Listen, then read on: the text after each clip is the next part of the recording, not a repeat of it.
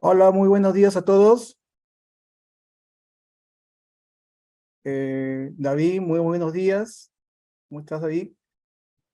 Eh, quería agradecer a todos eh, por acompañarnos en un, una edición más de nuestro webinar gratuitos, que es organizado por Quantum Consultores a través de nuestra línea de negocios, de Escuela de Negocios, ¿no? Quería iniciar la presentación antes, un poquito eh, explicar eh, de qué se trata, eh, digamos, este, esta edición. Voy a compartir un, una presentación, por favor, antes de iniciar el, el, webinar de hoy día, que estará a cargo del doctor David Bravo, relacionado a el devengado de jurídico para venta de bienes y de servicios, ¿no? Un poco, este, eh, digamos, eh, explicarles qué significa este espacio, ¿no? Eh, esta es una experiencia que normalmente pasan nuestros suscriptores, donde, digamos, este, compartimos compartimos, eh, digamos, todos los conocimientos eh, a través de nuestra escuela de negocios, ¿no? Un poquito para, para contarles eh, qué cosa es Quantum Consultores, quiénes somos. somos una firma con 18 años en el mercado. somos una firma especializada en consultoría tributaria, en consultoría contable, legal, y auditoría, pero nuestra especialidad eh, es la auditoría tributaria, ¿no? Somos una firma eh, que hemos sido reconocido a través del, eh, del ranking Leader Leagues, un año más. y, bueno, nuestra labor, digamos, a través de la Escuela de Negocios es estar relacionado a la responsabilidad social empresarial, ¿no? Eh, con la finalidad de poder llevar capacitaciones de primer nivel al alcance de todos, ¿no? Eh, a través del plan de suscripción, eh, lo que ofrecemos y que se diferencia sobre todo de, otras empresas que se dedican a este mismo rubro, lo que lo caracteriza, digamos, a, a nuestra escuela de negocios es la asesoría personalizada, pues, ¿no? Con una capacitación permanente eh, que se da. Damos eventos gerenciales, eh, contamos con un banco de preguntas y respuestas, preparamos talleres especializados, también efectuamos reuniones de networking, tenemos, eh, o, ¿cómo se llama? tenemos un área también de alertas y jurisprudencia diaria, tenemos una plataforma de 24 por 7.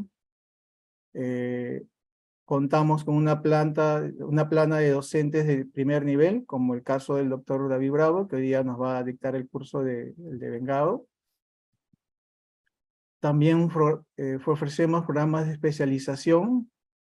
Ya eh, tenemos programas de especialización como tributación empresarial, fiscalidad internacional, en auditoría tributaria, en especialización en NIF, eh, fiscalidad, fiscalidad internacional, y ya eh, son tres años que vamos este, dictando estos programas eh, que han sido muy buenos, con profesores muy especializados. Em, este es un poco, ¿no? explicarles cuál es la experiencia que pueden vivir nuestros suscriptores como la que vamos a, pasar hoy día, ¿no? Con este curso, ¿no? Entonces, hoy día nos toca tocar eh, la charla magistral de reglas del, del devengo en la venta de bienes y prestación de servicios y gastos relacionados a tercera categoría, ¿no? Voy a hacer una presentación del doctor David Bravo, ¿no? Eh, el doctor David Bravo es abogado jurista en Derecho Internacional, y máster en Law, eh, en la Universidad de Kiev, con posgrado en tributación en la Universidad Católica y especialización en tributación internacional en la Universidad Austral de Argentina. De amplia experiencia en asesoría tributaria, planificación fiscal y docencia. Es miembro de la Comisión de Asuntos Tributarios de la Cámara de Comercio de Lima y forma parte del pool de expertos de Tax Planning, Organización Mundial de Profesionales Contables y Legales especializados fundamentalmente en tributación nacional e internacional. Sin más preámbulo, le voy a dar el pase al, al, doctor eh, David Bravo. Eh, por favor, doctor. Muchas gracias, eh, muchas gracias por la invitación a la Escuela de Capacitación de Quantum y muchas gracias también por permitirme llegar a este numeroso público que está asistiendo al día de hoy. Eh, bueno, eh, un poco, digamos, este, de charla magistral, ¿no? Suena, la verdad, bastante potente. Trataré en todo caso de, de transmitirles algunas reflexiones, ¿no? De la práctica, de lo que venimos observando respecto a este tema tan polémico, lo que debería habernos traído más certeza, ¿no? más predictibilidad, eh, porque está ya en la norma positiva lo que es un devengado, cuando, más que el concepto de devengado, porque no lo tenemos, pero cuando deben ser reconocidos los ingresos para efectos tributarios, el, el devengo, tanto en, en, servicios como en la venta de bienes y otras este, operaciones que generan también ingresos grabables, eh, tenemos pues una serie de dudas, ¿no? Este, independientemente de los 20 años que tenemos también nosotros como firma prestando servicios, eh, nos sigue sorprendiendo, ¿no? La vaguedad y muchas veces la, la, opacidad con la que se legisla en el Perú en materia tributaria. Pero bueno, vamos a entrar al grano, ¿no? Eh, Eduardo, me comentas, eh, yo tengo el material, lo tienen ustedes, comparto yo mi, mi pantalla. Comparte, doctor. Sí, y perfecto. también quería coordinar con, de hecho van a tener, va a haber varias preguntas, no sé cómo te parece, sin el interín vas eh, respondiendo o al final de la exposición, como te parezca a ti, doctor. prefiero, Eduardo, que sea al final, ¿correcto? Porque van a salir dudas, a mí también, obviamente, como consecuencia de las preguntas, entonces prefiero terminar la exposición, que no va a ser muy larga, eh, uh -huh. y luego, sí, eh, con todo gusto, atender las consultas que pueda atender, ¿ya? Entonces, procedo con, con compartir mi, Me avisan, por favor, si se está viendo. Espérense un ratito, le voy a poner el... La presentación, sí. Presentación. Ahora sí. Sí, sí se ve. Respecto falta, del... Falta nada más ponerle... Allá, ya está, ya está, doctor. Lo voy a poner por acá arriba para que se vea. La... Listo, muchas sí, gracias. Sí, sí. Bueno, eh, Eduardo ya ha hecho la presentación, ¿no es cierto? Este socio principal de BC Abogados, ¿no? Me he desempeñado además como asesor tributario corporativo del Grupo Gloria, gerente de la división tributaria legal de Deloitte, eh, entre, otras, este, entre otros encargos que me ha tocado desempeñar. Entonces, voy a pasar directamente al tema que nos convoca el día de hoy. ¿no? El tema del devengo, ¿correcto? El devengo, eh, sumamente interesante, hasta el año 2018 hemos tenido reglas del devengo que no estaban reconocidas en la legislación, por lo tanto todo era un esfuerzo interpretativo doctrinario, ¿no? tanto de eh, los contribuyentes como de la administración tributaria, como del tribunal fiscal, y hemos tenido resoluciones del tribunal o posiciones de la administración tributaria que muchas veces se adscribían a una tesis de devengo jurídico, tomando en consideración pues eh, la doctrina, sobre todo desarrollada por excelentes doctrinarios tributarios argentinos o españoles, sino peruanos.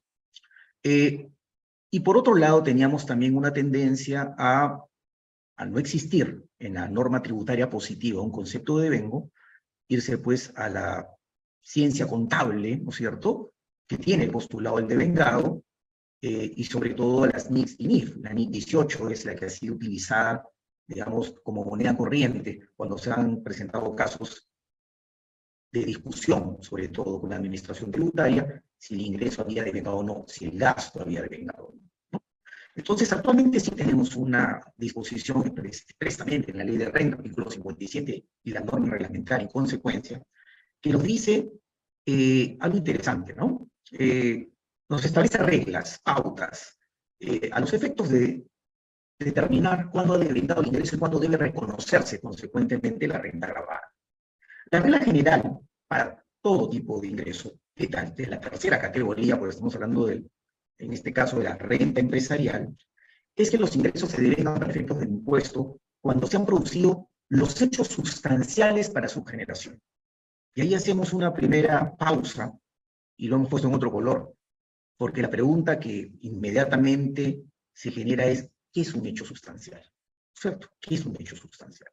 Entonces, tratando de encontrar, luego vamos a ver que la norma tributaria en la enajenación de bienes muebles, inmuebles, trata de esbozar qué debemos entender por hecho sustancial, cuando en mi opinión lo que está diciéndome es cuando reconozco el ingreso una vez producido el hecho sustancial, ¿correcto? Entonces, el hecho sustancial, ¿qué podría ser? siempre hemos estado pensando nosotros en que cuando hablamos de impuesto a la renta de la tercera categoría, estamos hablando de eh, este, este ingreso, esta ganancia que obtiene una empresa o una persona natural con negocio como consecuencia del devenir de sus actividades empresariales, ¿no? donde confluyen voluntades, ¿no es cierto?, entre acreedor y deudor para generar vínculos jurídicos, consecuentemente, una de las fuentes de la obligación, el contrato, y luego de ello viene eh, la actividad o la inactividad, la acción o omisión, que le da derecho a cobrar o a pagar. Entonces, si queremos verlo desde este, desde este, este prisma, diríamos, en primer lugar, que partamos de lo que es una obligación, ¿cierto? Desde el punto de vista jurídico, estrictamente, ¿no? Y sabemos que esta es, pues, un vínculo jurídico entre un acreedor y un deudor, o entre varios acreedores y varios deudores, que establecen relaciones recíprocas con contenido patrimonial.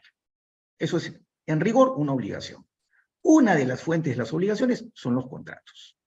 Y el objeto de la obligación son las prestaciones. ¿Correcto? Y estas prestaciones que son la actividad que despliega el acreedor del deudor, es la acción o misión a la que se encuentra obligado como consecuencia de la celebración de un contrato, si vamos tratando de resumir bastante lo que vengo comentando, son de dar, de dar temporales, de dar definitivas, o prestaciones de hacer o de no hacer.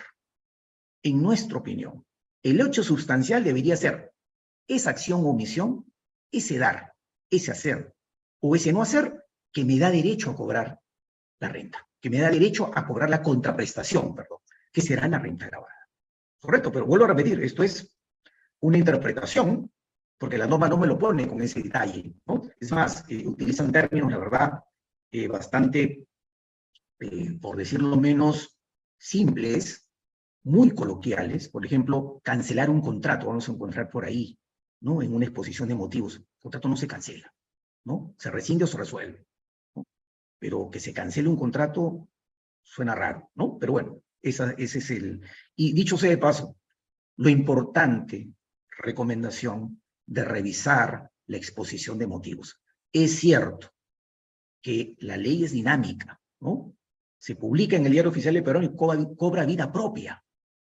Pero siempre tenemos que regresar a las ratio leyes, sobre todo en este caso, que son decretos legislativos. Y al ser decretos legislativos, han sido promulgados por el Poder Ejecutivo. Poder Ejecutivo le hace MEF, le hace Administración Tributaria, que lo que quieren es recaudar. Yo no, yo no recuerdo un decreto legislativo que haya otorgado un beneficio, digamos, de diferir la renta, ¿no es cierto? O sea, no, lo que quiere el legislador tributario, le hace, en este caso, Poder Ejecutivo, le hace MEF, le hace Administración Tributaria, es recaudar más. Y vamos a notar cómo este decreto legislativo lo que pretende es que adelantemos el reconocimiento de los ingresos. La pregunta es si lo ha logrado. La pregunta es si efectivamente este, es correcta la regulación que tenemos al día de hoy respecto al devengo y reconocimiento de ingresos. Entonces, hecho sustancial, en nuestra opinión, debería ser esa prestación, esa acción u omisión, ese dar, ese hacer o no hacer, que me da derecho a exigirle, ¿no es cierto?, al deudor que me pague, ¿no es cierto? me haya pagado o no, como sabemos siempre. Luego dice la norma, siempre que el derecho a obtenerlos, ¿no? a obtener los ingresos, no esté sujeto a una condición suspensiva. Y ahí entramos a otro análisis. ¿Qué es una condición suspensiva? Eh, evidentemente, una condición suspensiva hace que no surte efectos un contrato mientras dicha condición no se cumpla. ¿no? Entonces, puede darse el caso que efectivamente realicé el hecho sustancial, pero resulta que la contraprestación está sujeta a un alia, está sujeto a un hecho incierto y futuro, que yo no conozco en el momento en que gatilla ¿no es cierto?, el hecho sustancial. Por lo tanto, la renta no la puedo reconocer, porque no la conozco. Vamos a ver ejemplos. Independientemente de la oportunidad en que se cobren y aun cuando se hubieran fijado los términos, no se hubieran fijado los términos precisos para su pago. Y esta es la explicación de la exposición de motivos. Cuando veamos este tipo de texto, no es que yo haya querido llenar la diapositiva, ¿no es cierto?, con mucha letra, pero sí me parece sumamente importante tomar en cuenta ciertos elementos de esta exposición de motivos que nos dice por qué de esa manera se está regulando.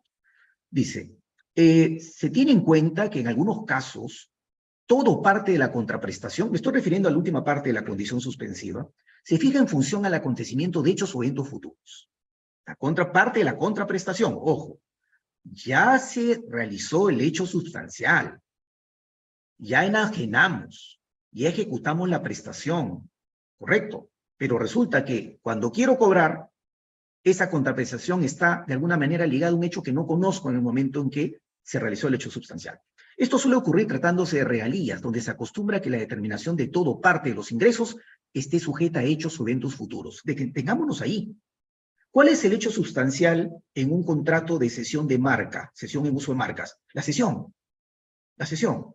Celebré mi contrato mediante el cual, a través del cual yo te cedo por un año el uso de mi marca y mi logo. Ese es el hecho sustancial. Ya se produjo. Esa es la prestación de dar temporal. Porque esa sería una prestación de dar temporal, ¿no es cierto? El objeto de esta obligación de ceder en uso mi marca se ejecuta a través de un dar temporal. Te cedo temporalmente la marca por un año. Hasta ahí el hecho sustancial se produjo. Pero ¿qué sucede? Que la contraprestación está en función al 5% de las ventas anuales. Siendo esto así, yo no puedo reconocer el día 1 que firmó el contrato ninguna renta, porque está en función un porcentaje de las ventas, dice el ejemplo del, del legislador, unidades producidas o utilidades obtenidas. En estos casos, dice el legislador, las normas contables disponen que se efectúe un cálculo de probabilidades efecto de determinar la parte de la retribución variable que corresponda a reconocer desde el primer momento. Sí, efectivamente, ¿no? Yo podría decir, bueno, si voy a cobrar por las ventas anuales, contablemente mes a mes yo sé cuánto se va vendiendo y cuánto debo ir provisionando por la realidad que voy a pagar al final del año. Eso sería absolutamente válido desde el punto de vista contable, no tributario. ¿Cierto? Sin embargo, dicho cálculo se sustenta en estimaciones, siendo que en principio, para efectos tributarios, no se considera conveniente sujetar la determinación del impuesto a la, a la renta a las mismas, es decir, a las estimaciones. Pues aceptarlas cuando se produzcan, pues de aceptarlas cuando se produzcan los hechos, perdón, los hechos, eh, pues aceptarlas cuando se produzcan los hechos o eventos futuros, se tendrían que realizar ajustes al tributo. Tendría que reconocer el ingreso ahora en base a mi estimación y después tener que ajustarlo. Pero interesante, ¿no? Porque el ingeniero me dice, yo te quiero dar certeza, yo te quiero dar predictibilidad, no te preocupes, las reglas son claras, ¿no? Vamos a ver si el suelo está parejo, ¿no? Pero en todo caso, eh, lo que me dicen es, eh, si tienes la contraprestación, pese a haberse producido el hecho sustancial, está sujeta a un ALIA, a un evento futuro, eh, a una condición suspensiva, mientras dicha condición suspensiva no se produzca en la realidad, no reconocerás, por lo tanto, todavía el ingreso sigue la regla general. En ningún caso se desconocen, disminuyen o difieren ingresos, esto habría que leerlo al revés. Siempre se reconocerán, no se disminuirán y no se definirán ingresos pese a que tengamos estas situaciones. ¿Correcto? O sea, no importa que se den estos cuatro casos que voy a citar, igual reconoceré el ingreso y los ajustes se realizarán en otra oportunidad estimaciones que se realicen sobre la posibilidad de no recibir la contraprestación o parte de ella. Actualmente, si yo digo, bueno, yo lo que necesito es un estado financiero lo más, digamos, este, eh, aterrizado a la realidad, entonces yo tendría que decir, ah, bueno, si es así, entonces mira, usualmente de las ventas que nosotros colocamos, el 5, el 10% se caen. No reconozco el ingreso al 100%. Usualmente siempre le otorgo un descuento, un beneficio, una bonificación a mis clientes. Entonces el ingreso yo no lo puedo reconocer contablemente, mi estimación no puede ser al 100% porque van a ver, yo ya, ya estimo, ¿en base a qué? No porque quiero estimar, sino en base a lo que ha sucedido en los años anteriores. En los últimos cinco años, salvo los dos años de pandemia, siempre los ingresos han sido estimados en función a un 90%. Siempre hemos otorgado descuentos, siempre ha habido bonificaciones, ¿no? Entonces, eso sería contablemente correcto, ¿no? Tener que considerar el ingreso en función a las estimaciones. Tributariamente.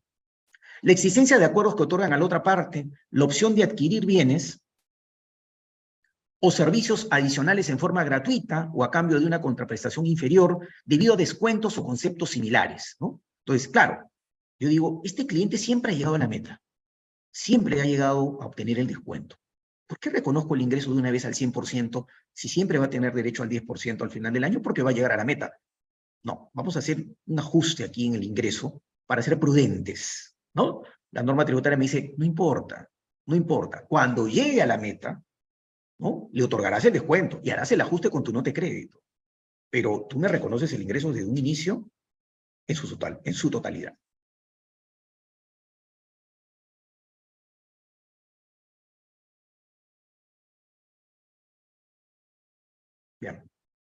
Pasamos ahora al reconocimiento de ingresos en la enajenación de bienes. Ojo, lo he puesto en rojo y subrayado. Enajenación de bienes tangibles e intangibles. Si nosotros, eh, basándonos en esta premisa que les comenté al inicio, consideramos que el hecho sustancial es la ejecución de la prestación a la que se encuentra obligado, en este caso el, el digamos, el, el vendedor, ¿no? Y estas prestaciones son de dar, hacer y no hacer, en el típico caso, ¿no es cierto?, de una venta, debería ser la prestación de dar, ¿no es cierto? La prestación de dar definitiva, que es la venta. Esa, ese debería ser hecho sustancial, ¿no? Eh, sin embargo, miren lo que encontramos en la ley. Me dice, se considera que se han producido los hechos sustanciales. Ojo, estoy hablando de enajenación, y, quiero que, digamos, este, tomen en cuenta eso. Enajenación de bienes tangibles e intangibles. ¿Por qué lo subrayo y lo pongo en rojo? Porque en la ley de renta existe un concepto de enajenación. ¿Correcto? Entonces, sigamos, se considera que se han producido los hechos sustanciales para la generación del ingreso cuando ocurra cualquiera de los siguientes hechos, lo que ocurra primero. El adquirente tenga control sobre el bien, independientemente, déjenme poner esto por otro lado. Ya está.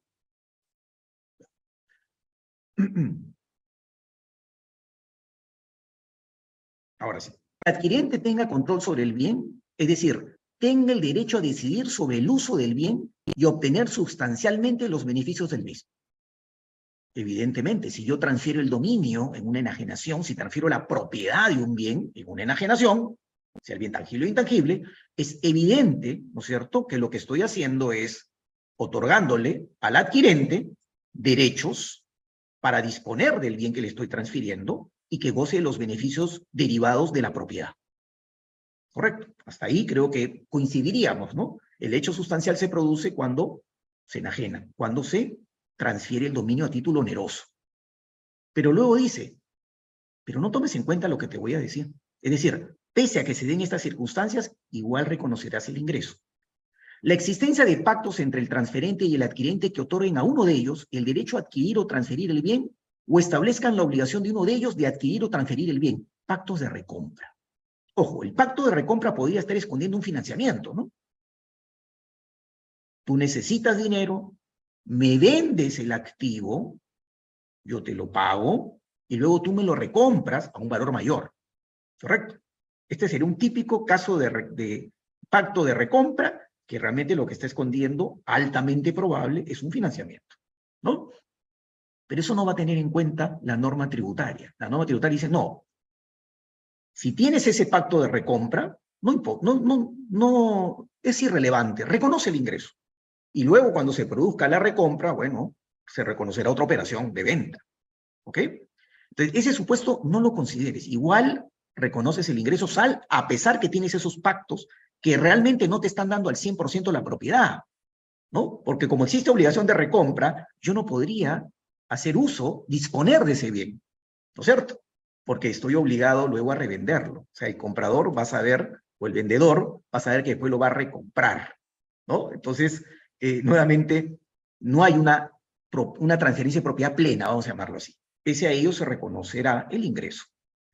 El derecho del adquirente de resolver el contrato o exigir al transferente que se efectúen las correcciones correspondientes cuando los bienes materia de la transferencia no reúnan las cualidades, características o especificaciones pactadas.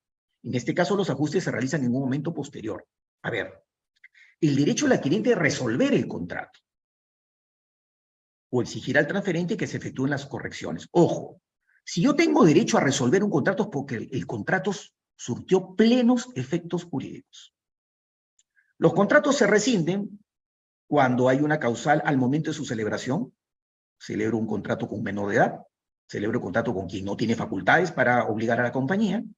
Entonces, ese contrato se rescinde, porque al momento mismo de su celebración ya tenía una causal que no permitía celebrar ese acto jurídico. Y se resuelve por causal sobreviniente.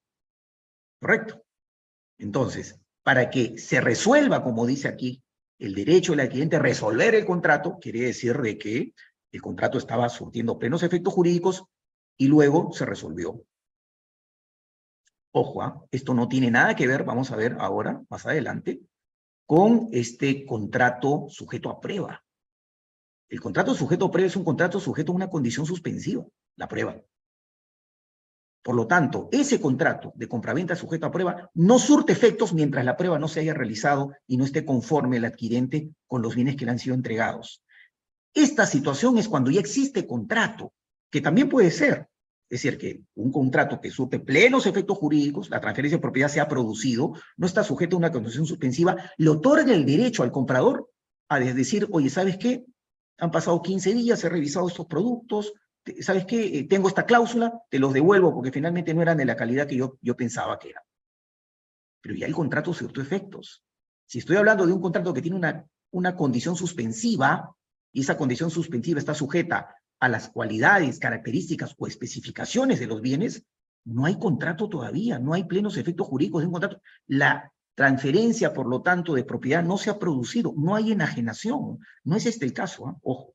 Este sería el caso donde ya hay contrato, ya hay contrato y hay una, hay una cláusula resolutoria por no cumplimiento de los estándares técnicos, ¿no?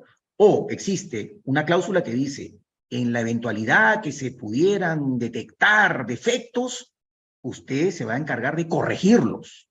Pero el contrato ya está, está en plena ejecución.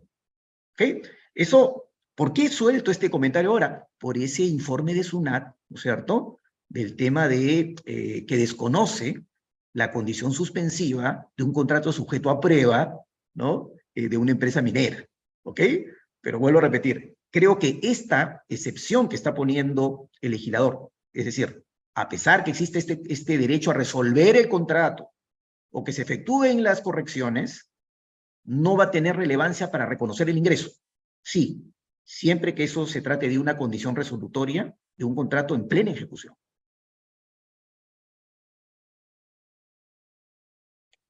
Dice además, reconoce el ingreso en la enajenación y cuando existan más de una, de uno o más prestaciones que deban ser contabilizadas en forma conjunta a la transferencia del bien, tendrán que ser reconocidas para efecto del devengo en forma independiente. Por ejemplo, si se transfiere un bien que requiere de una instalación especial por el fabricante, el devengo de la transferencia del bien no dependerá de su instalación, lo que no significa que se consideren como prestaciones diferentes los bienes y servicios que sirven como insumos para fabricar los bienes. A ver, acá tenemos obviamente la, eh, vamos a tomar el ejemplo que nos pone, y ya vamos a ver después en la exposición de motivos, ¿no? Eh, que se trata evidentemente de un bien eh, que tiene pues alguna característica o que tiene alguna, digamos, este, condición tecnológica pues sofisticada, ¿no? Que no basta con dejarlo, ¿no es cierto?, que la empresa lo enchufe y lo prenda, como puede ser un televisor. Estamos hablando acá de un activo, ¿no?, que requiere una instalación, montaje, ¿no es cierto? Obviamente algunas pruebas hasta que esté listo para su uso. Si eso es así, estas prestaciones accesorias, que son instalación, montaje, pruebas, para que esté listo para el uso, son pues eh, prestaciones eh, accesorias a la principal, es la venta del bien, es la venta del bien. Por lo tanto, el ingreso, ¿cierto? En materia contable, entiendo, no tendría por qué reconocerse hasta que no se haya cumplido todas las obligaciones. Es decir, hasta que no esté debidamente instalado. No basta con la entrega. Imagínense ustedes que un municipio adquiera semáforos, ¿no? Evidentemente los semáforos metidos en una caja no sirven para nada. La empresa que me los vende tiene que instalar, tiene que calibrarlos, ¿no? Tiene que dejarlos en pleno funcionamiento. Y hasta que no se haya cumplido la última prestación, estas prestaciones accesorias, pero que complementan, ¿no? La venta de este activo, no se reconoce el ingreso. Pero lo que me dice el legislador tributario es, en este caso no te preocupes, reconócelas por separado. Es decir, reconoce la entrega de los semáforos, en mi ejemplo, como venta. Y luego reconocerás las otras prestaciones, los ingresos por las otras prestaciones. acá tenemos pues eh, algunos, algunos inconvenientes, ¿no? Eh, usualmente no me separan las prestaciones por su valor. Me dicen, señores, los semáforos cuestan un millón, incluida su instalación y montaje y su calibración. Entonces, ¿cómo hace el, el adquirente y el vendedor? Bueno, el vendedor puede saber, ¿no es cierto? El vendedor sabe, ¿no? Pero puede ser que a su vez él haya adquirido de otro, de un tercero también, o sea, sea un, haya subcontratado, ¿no es cierto? O, sea, un revendedor, y a él le hayan vendido también el paquete. Entonces, ¿cómo reconoce él cuánto es lo correspondiente al bien y cuánto a los servicios?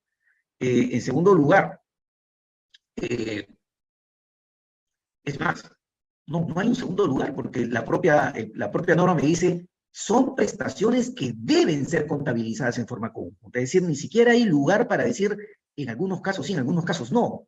Si yo tengo la obligación contable de registrar en forma conjunta esta transacción, mientras no se cumplan todas las obligaciones de desempeño, no reconozco el ingreso, la norma tributaria rompe y me dice, no, para mí sí tienes que descomponetizar, ¿no es cierto?, esta transacción, esta operación y decidir o reconocer el ingreso por la entrega del bien, por la transferencia de propiedad del bien, y luego reconocerás el de las otras prestaciones.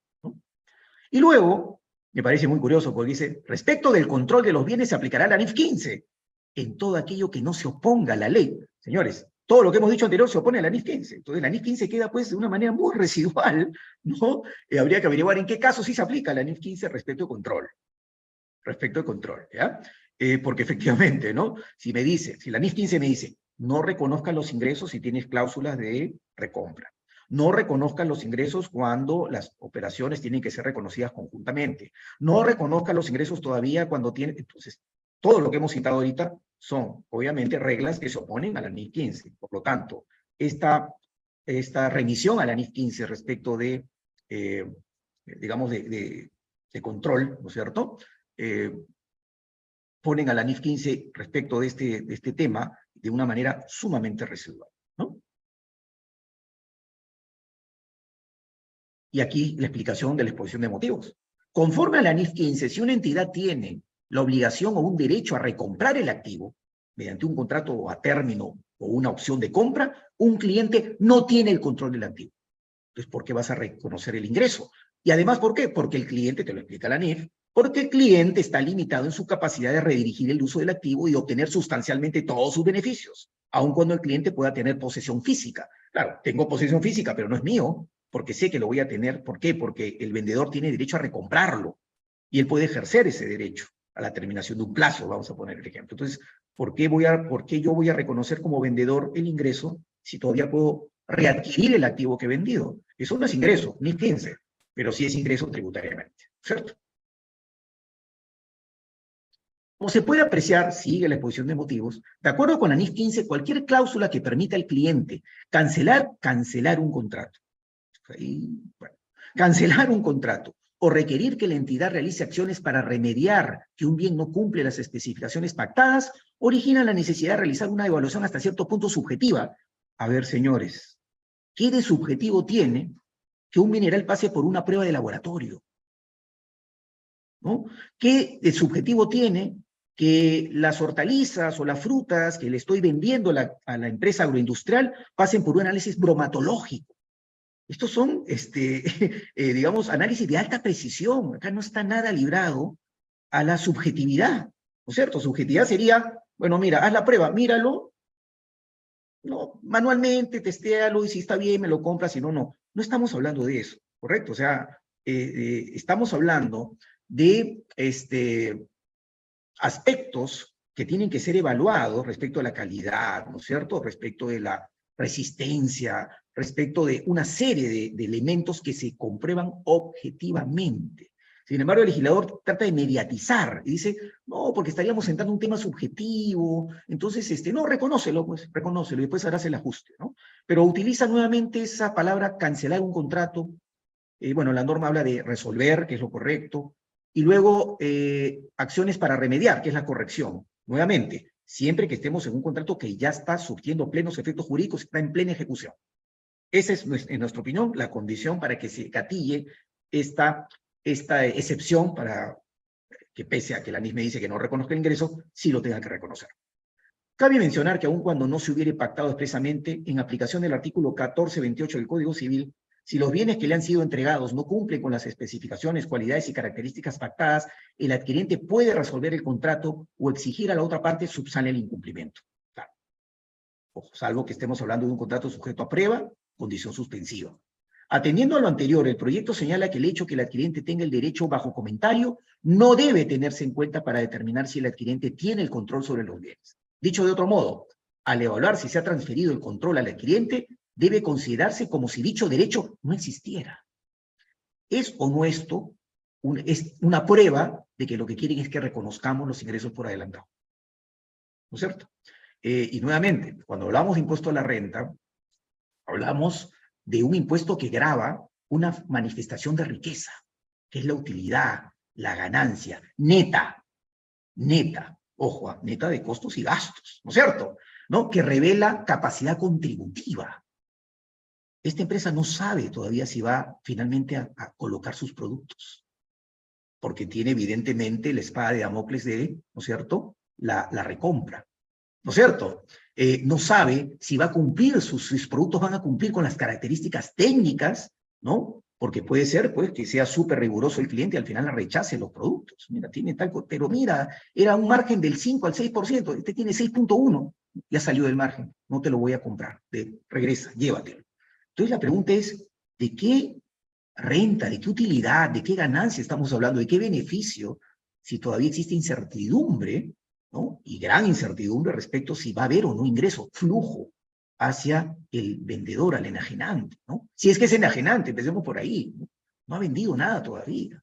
Sin embargo, el legislador me dice, no importa, reconoce el ingreso, ajusta después, ¿no? Entonces creo que aquí se peca, ¿no? De querer reconocer de un afán recaudatorio, la verdad, este, bastante fuerte, como el que se puede ver en esta legislación y en su exposición de motivos, que dice, considera que esos derechos no existen, pese a que ese sería un elemento justamente para no reconocer el ingreso, porque no hay certeza de que va a fluir, ¿cierto? Finalmente, eh, un beneficio en favor de quien está vendiendo. En ese sentido, se propone que inicialmente se reconozca el ingreso y en caso se produjera la resolución del contrato, se realicen los ajustes. Pero ya recaudaste, ¿no? Ya tienes el pago cuenta, ¿no? ¿Ok? Esto es lo que les decía. Hemos hablado de enajenación, enajenación, enajenación, subrayadito en rojo. Bueno, la ley de renta tiene un concepto de enajenación. Para los efectos de esta ley se entiende por enajenación la venta, permuta, cesión definitiva, expropiación, aporte y en general todo acto de disposición porque se transmite el dominio a título oneroso. Transmitir el dominio significa transmitir todos los derechos de propietario, ¿no es cierto?, del vendedor al comprador te transfiero el dominio, ya tú eres, yo dejo de ser propietario, eres tú ahora el propietario. Inclusive puede ser el caso que yo mantenga el activo y te transferió la propiedad, ¿o no? Claro que sí. ¿no? Eh, en, ¿no es cierto? En, en, un, en un leaseback, por ejemplo, la empresa transfirió la, la, propiedad al banco, pero sigue poseyendo, ¿no? El, el activo y, y, lo explota inclusive, ¿no es cierto? Eso no tiene nada que ver, estoy cambiando el título. El propietario ya no es el poseedor en este caso, ¿no? Es el banco, mi ejemplo, ¿ok? Pero la enajenación implica transmisión de dominio a título oneroso. Entonces, este es el hecho sustancial. Este es, lo demás es reconocimiento del ingreso cuando ya se produjo la enajenación. Entonces, esto es, en nuestra opinión, sumamente importante. Y además, pone a la venta como un supuesto de enajenación. Y la venta sí que no está regulada en la ley del impuesto a la renta. ¿No, no tenemos una regulación de la ley de renta que diga esto es venta. ¿A dónde me tengo que referir para saber qué es venta? Sabiendo ya que se entenderá dentro del supuesto de enajenación, transmisión de dominio a título oneroso, al Código Civil. ¿A dónde más? Por la compraventa, el vendedor se obliga a transferir la propiedad de un bien al comprador y éste a pagar su precio en dinero. La sola obligación de enajenar, en el caso de inmuebles, hacia el acreedor propietario de él, salvo disposición legal diferente o pacto en contrario. Ojo, ¿cierto? Usualmente cuando se trata de bienes muebles, opera la tradición, ¿no? La entrega, la entrega, ojo, que puede ser física o puede ser jurídica. ¿no? El típico caso de un leaseback es de una entrega jurídica. El banco ya es dueño de la nave y la aeronave. A nadie se le ha ocurrido, a nadie, nadie creo que haya visto en la puerta del banco una empresa con un barco, ¿no? Esperando para entregárselo al banco, ¿no? Es una, opera la transferencia igual de propiedad, pero es jurídica, ¿ok? Y en el caso de los inmuebles, obviamente basta con la sola voluntad de enajenar, pero dice la propia norma, salvo disposición legal diferente. Oye, te voy a vender el inmueble sujeto a la condición suspensiva que se lleguen a obtener los permisos de habilitación urbana. Porque tú quieres construir un edificio. Entonces, la única manera es que este terreno rústico obtenga la calificación de urbano para que puedas edificar. Entonces hay una condición suspensiva, ¿no es cierto? No es solamente que tengo la voluntad de enajenártelo, estoy condicionando obtener un permiso, una autorización, una licencia, o lo que fuera. Entonces, esa contraprestación debería estar sujeta a la condición suspensiva de que ocurra ese hecho o evento futuro. ¿Ok? Entonces, nos vamos al Código Civil, vuelvo a repetir, venta, tanto en bienes muebles, inmuebles, pero además a, los contratos especiales, o mejor dicho, a las cláusulas especiales que puede contener un contrato. En la venta de un bien que ambas partes saben que es futuro, el contrato está sujeto a la condición suspensiva de que llegue a tener existencia. O sea, no podemos hablar en rigor todavía de un contrato mientras no se cumple esta condición. Entonces, si yo vendo, y vamos a ver ahora lo que dice el Código Civil, sujeto a una prueba, y la prueba es la condición suspensiva, yo no hablo de enajenación todavía. Menos podría hablar de resolver el contrato. Ese contrato no está resuelto. Ese contrato no desplegó efectos jurídicos. ¿correcto? Nuevamente, si tengo causal, eh, cláusula resolutoria, es otra cosa. ¿Okay? Si el comprador asume el riesgo y calidad del bien, el contrato queda igualmente sujeto a la condición suspensiva. Claro, si yo digo, mira, este es futuro, ¿ah? pero tranquilo, yo voy a asumir la calidad, ¿no? Y, el, el riesgo de la calidad del bien. Digo algo que es futuro, pero el código me dice, igual te esperas hasta que exista el bien. O sea, los efectos del contrato se suspenden hasta que el bien llegue a tener existencia. La compraventa de bienes a satisfacción, que es una compraventa reconocida en el Código Civil, se perfecciona solo en el momento en que éste declara su conformidad. Obviamente, y esto podría también, pues, prestarse, ¿no? A un, planeamiento, un mal planeamiento, decir, oye, de aquí en adelante todas nuestras ventas van a estar sujetas a conformidad, ¿no? Entonces, si el, si el cliente no me da su conformidad, no reconozco el ingreso. Esa no es la idea. ¿cierto? O sea, yo creo que las, las, las formalidades del contrato tienen que responder también al tipo de negocio, al negocio jurídico que se está ejecutando, ¿no? Porque, ¿en qué caso se podría dar un contrato de compraventa eh, sujeto a conformidad? Supongamos que lo que estoy comprando a su vez esté atado a otra transacción, a otra operación que yo quiero realizar. Entonces, yo tengo que, hasta que yo no dé mi conformidad, realmente no estoy porque no voy a reconocer ¿cierto? Eh, la transferencia de propiedad de los bienes porque pueden ser que se encuentren de alguna, vez, alguna manera relacionados con otra operación más grande, otra, o sea, o un cliente que va a ingresar y que no ingresa finalmente, porque también yo podría tener los contratos de opción, al final, un contrato preparatorio de opción de compra, pues, ¿no? Y cuando realmente estoy en condiciones de comprar porque se dieron las condiciones en mi otro negocio, con mis clientes o lo que fuere, ejerzo la opción y compro. O sea, puedo usar esa figura también, ¿no? Yo creo que aquí, uno, que nos obliga a revisar minuciosamente los contratos, minuciosamente los contratos para saber realmente cuáles son esas prestaciones que calificarán como hechos sustanciales y por lo tanto gatillarán el reconocimiento del ingreso. Eh, la compraventa a prueba se considera hecha bajo la condición suspensiva de que el bien tenga las cualidades pactadas o sea idóneo para la finalidad a que está destinado. La prueba debe realizarse en el plazo y según las condiciones establecidas en el contrato o por los usos. Nuevamente, La compraventa está sujeta a la condición suspensiva que el bien tenga las cualidades. Esto, esto no significa que el contrato está ejecutándose y se resuelve. No, no, no. Mientras no se realice la prueba, no surte efecto jurídico. Si se resuelve, si se realiza la prueba, evidentemente esta satisface, ¿no es cierto? La calidad, ¿no? Eh, no sé, las características que le ofreció el vendedor, ¿no? Al comprador, entonces en ese caso surtiré plenos efectos jurídicos la compraventa. Miren qué diferente, qué diferente regula el Código Civil la compraventa sobre muestra. Miren lo que dice. Si la compraventa se hace sobre muestra, el comprador tiene derecho a la resolución. Qué interesante. Resuelve el contrato. O sea, el contrato sí surtió efectos. Y él decide resolverlo porque resulta que le mostraron en el folleto, ¿no es cierto? Un producto y cuando llegó a la casa lo compró, lo compró, pero resulta que no coincidía con la muestra que le habían, que le habían proporcionado.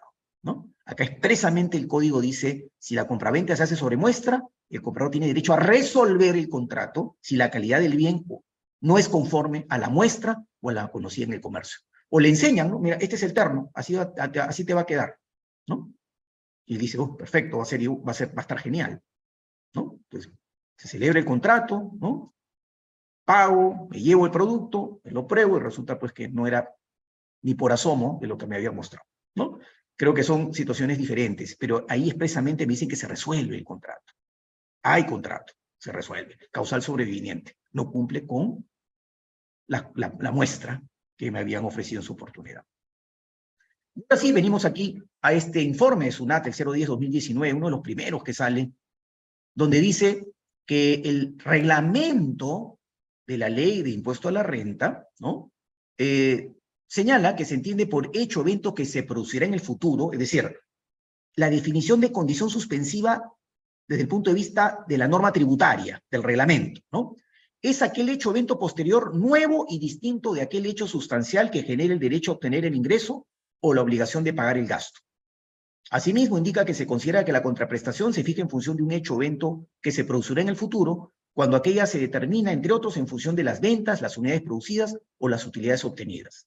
Adicionalmente, precisa que no se entiende por hecho evento que se producirá en el futuro, entre otros, ojo, entre otros, o sea, puede haber más todavía, cuando el importe de la contraprestación esté supeditado a una verificación de la calidad, característica, contenido, peso, volumen del bien vendido que implica un ajuste posterior al precio pactado. Ojo, no estamos hablando aquí del importe de la contraprestación. El contrato mismo está sujeto a la condición suspensiva que se cumple la prueba. ¿Ok? Yo creo que son cosas diferentes. ¿Ok?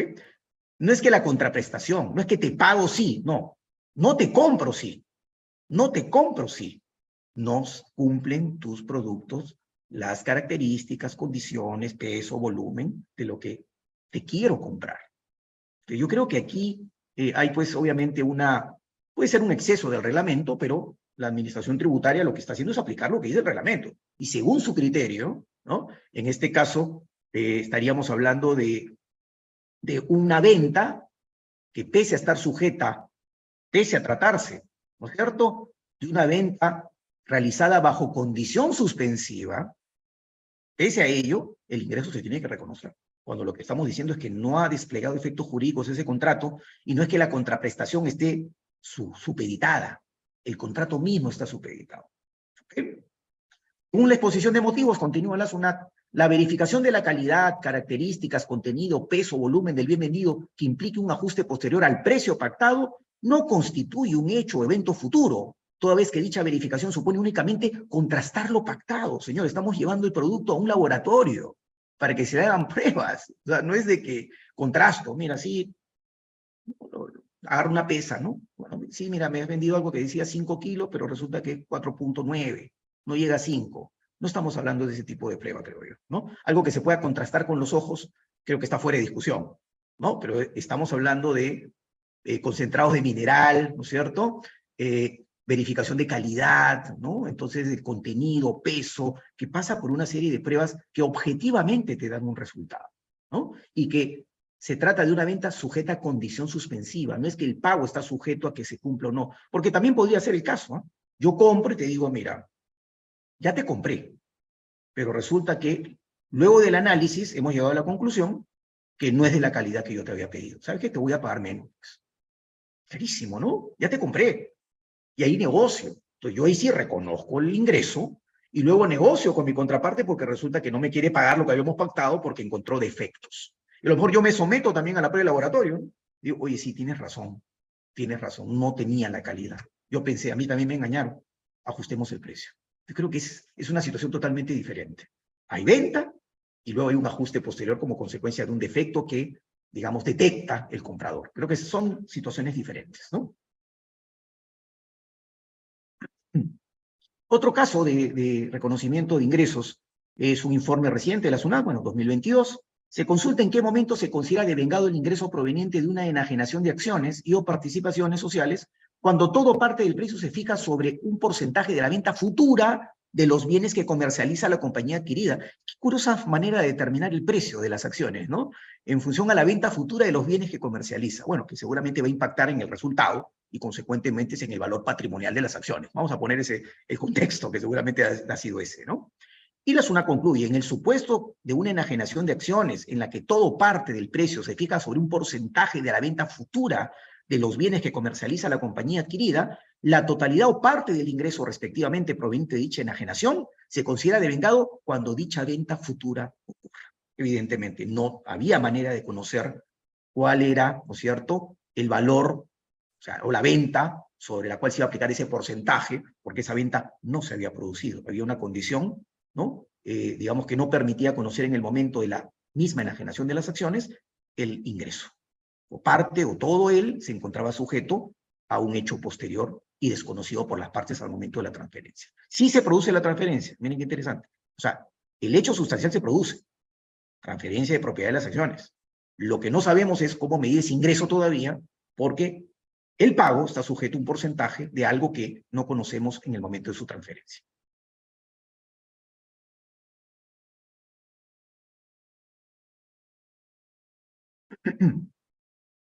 El compromiso de la entidad, esto es exposición de motivos, de transferir el bien al cliente es identificable por separado de otros compromisos del contrato.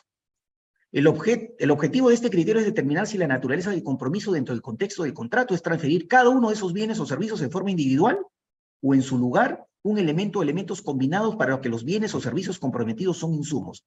Acá estamos hablando de este supuesto donde me dicen, la, la norma me dice, si hay una operación que tiene que ser contabilizada en forma conjunta, no importa. Eso es lo que dice la norma. Reconoce el ingreso en la transferencia del bien en un momento y reconoce los servicios de instalación, montaje este, y, activación, ¿no? Lo que fuere, servicios complementarios, accesorios a la venta, reconócelos después.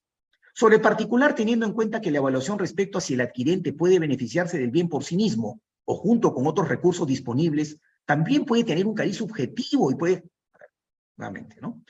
Yo te entrego en caja los semáforos, los puedes usar. O sea, es algo subjetivo decir, no están en condiciones de ser usados porque no han sido instalados, no han sido calibrados, no han sido puestos en funcionamiento. Creo que es evidente aquí, nuevamente, es muy ligero el, legislador para decir, esto puede tener un cariz muy subjetivo, ¿no? Teniendo en cuenta que la evaluación respecto a si el adquirente puede beneficiarse del bien por sí mismo junto con otros recursos disponibles también puede tener un cariz subjetivo y puede generar controversia, habrán situaciones donde efectivamente tú puedes decir, oye, te le entregué a mi cliente los 20 televisores que me pidió para instalarlos en sus oficinas. ¿Requiere que vaya el técnico a, a agarrar el control remoto y decirle cómo se usa? No pese a que está dentro de las contraprestaciones. ¿ah? Yo me comprometo no solamente a, instalar, a poner el televisor, sino también a que vaya un técnico a enseñarle cómo usarlo. Yo creo que allí no hay duda. Yo creo, eso sí generaría controversia, ¿no? Si es que el cliente o el contribuyente dijera, no reconozco el ingreso porque no llevo el técnico, aprender, aprender el control remoto del televisor. Yo creo que ahí sí el tema sería súper polémico. Yo creo que no tendría razón posiblemente este contribuyente, ¿no? Pero en casos donde estamos hablando de alta tecnología, instalación, montaje, calibración de equipos, de activos, ¿Cómo se puede decir que hay un cariz subjetivo de que el activo no puede ser usado si no es que se cumple con las otras prestaciones? ¿no? Entonces lo que dice es, eh, se está considerando por un lado que cuando la transacción involucre más de una prestación, el devengo de los ingresos se determinará en forma independiente por cada una de ellas, y que para determinar si el adquirente tiene control sobre el bien se debe considerar esta prestación en forma independiente a las otras prestaciones. Por ejemplo, si se transfiere un bien que requiere una instalación especial por el fabricante, El proyecto propone que el devengo de la transferencia del bien no dependa de su instalación. Eh, y si la instalación es crucial, es relevante, es preponderante, es más, si no se instala no se puede usar, ¿tendría yo que seguir esta regla? ¿No? Ello de ninguna manera significa que se consideren como prestaciones diferentes los bienes y servicios que sirven como insumos para fabricar los bienes, es otra cosa, ¿no? Este, claro, si no, imagínense, ¿no? Este, yo tendría que reconocer el ingreso inclusive cuando estoy, este, no sé, trasladando insumos o productos intermedios para fabricar in situ, por ejemplo. Eso, eso no tiene nada que ver, son dos cosas diferentes, ¿no? Pero vuelvo a repetir, yo no le veo ningún cariz subjetivo, dependiendo de la transacción, evidentemente, pero creo que cuando estamos hablando de este tipo de activos que requieren, pues, eh, no solamente su mera, su mera entrega, sino también un ejercicio adicional de prestaciones, no tendría por qué reconocerse el ingreso hasta que no esté totalmente instalado y en funcionamiento. ¿no? Entonces me parece que aquí ha habido un exceso en el legislador de querer descomponetizar, usemos la palabra de moda, ¿no es cierto? Bueno, se puso de moda hace muchos años, descomponetizar una transacción cuando es claro que si no se cumplen todas las obligaciones de desempeño, ese activo no está listo para su uso. El segundo supuesto para reconocer eh, el ingreso en la, en la enajenación es cuando el enajenante ha transferido al adquirente el riesgo de la pérdida de los bienes. ¿Y esto por qué? Porque según el legislador, eh, la transferencia del riesgo por pérdida es un indicador significativo del reconocimiento de ingresos. Ok.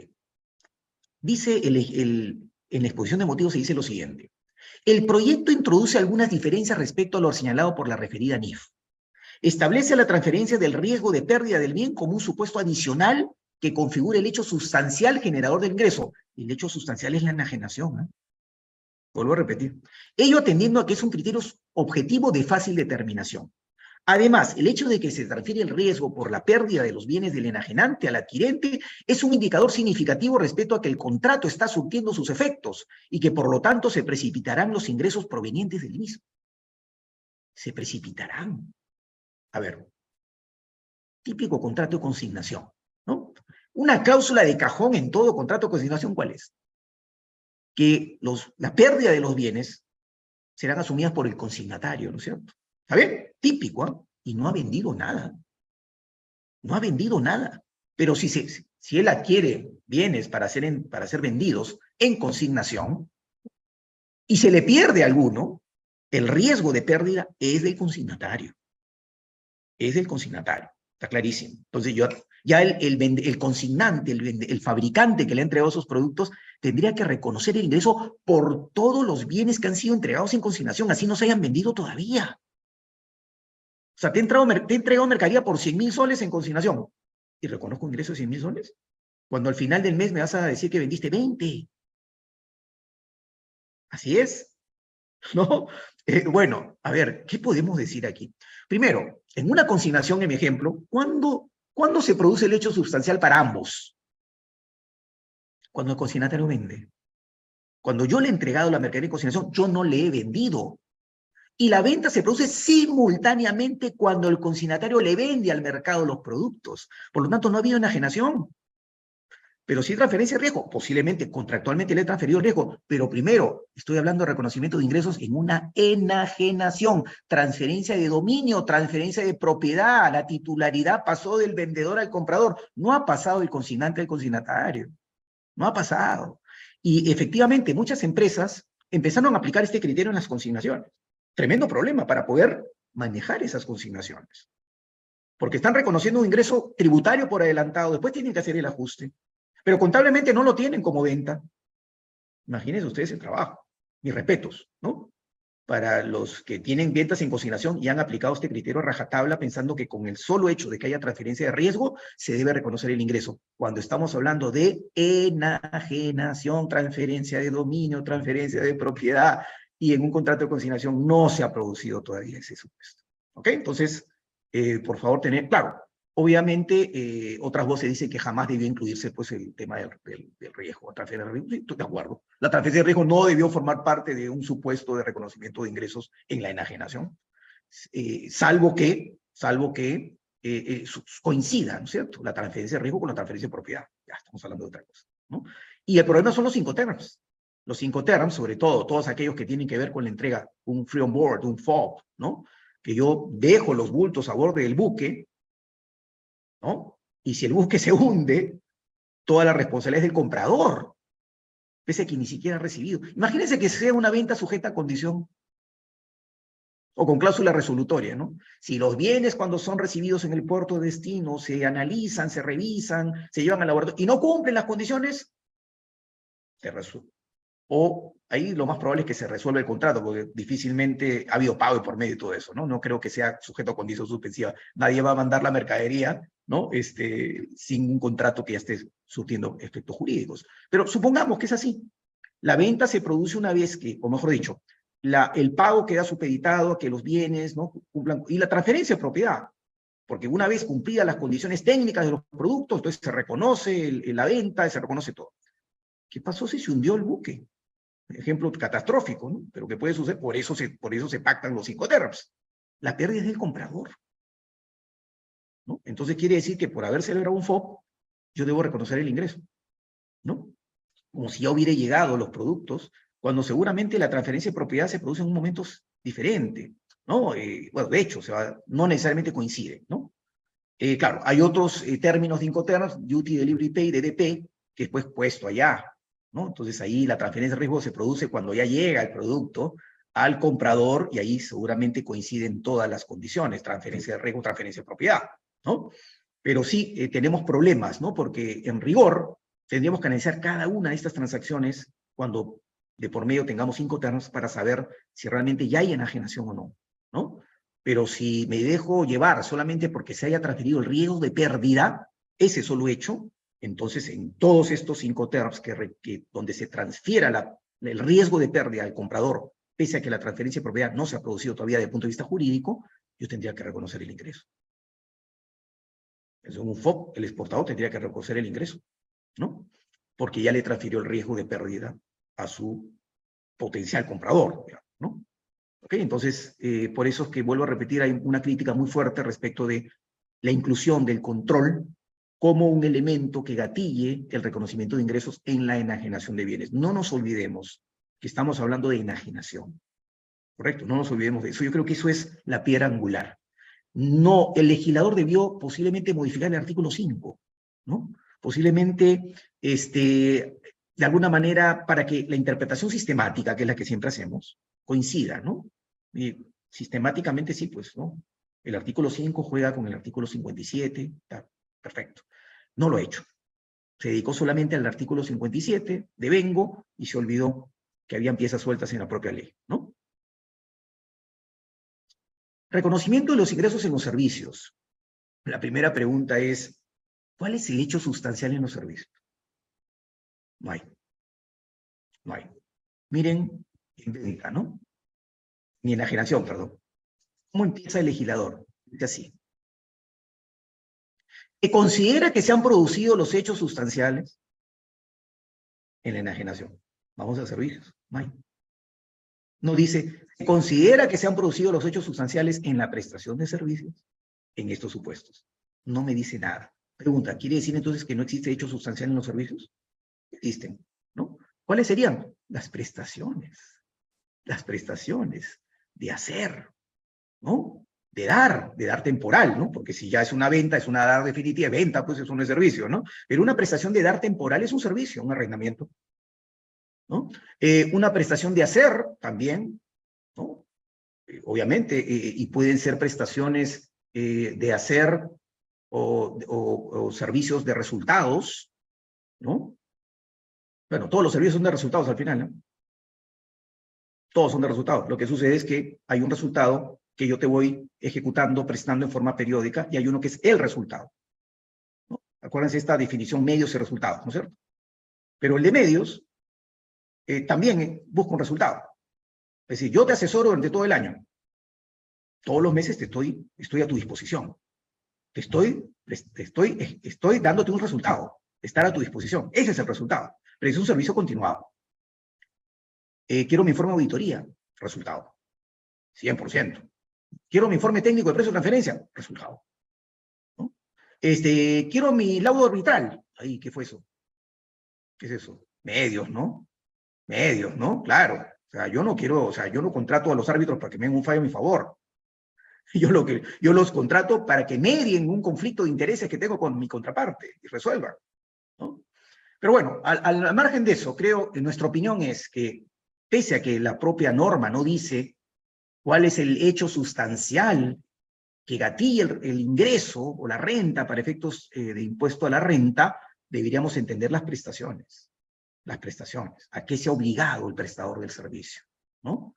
A un resultado, medios, eh, son de realización inmediata, son en forma periódica, ¿cómo? Los ingresos, los ingresos se devengan, en el caso de los servicios, de acuerdo con el grado de su realización. ¿no?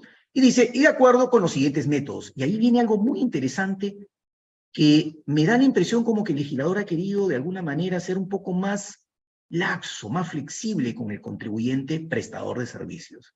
Porque dice, el que mejor se ajuste a las características y naturaleza de la transacción. Y eso lo establece el contribuyente, salvo que no lo haga, en cuyo caso es la SUNAT la que va a establecer cuál es el mejor método. Entonces aquí, primero, una llamada de alerta. Detecta y determina cuál es el mejor método de reconocimiento de ingresos y presta servicios. Y susténtalo. ¿No es cierto? Porque dicen el que mejor se ajusta. Posiblemente la, discusión con la SUNAT es, va a ser, no es el que mejor se ajustó. ¿no? Ahí va a venir la discusión. Pues tengamos la solvencia, la seguridad, la certeza, que ese es el método, ¿no? Que mejor se ajusta a la naturaleza y característica de nuestra transacción de servicios, ¿no? Entonces, los métodos son la inspección de lo ejecutado, típico, ¿no es cierto?, caso de contratos de obra, ¿no?, posiblemente. Determinación del porcentaje que resulte de relacionar lo ejecutado con el total ejecutar. Determinación del porcentaje que resulte de relacionar los costos incurridos con el costo total.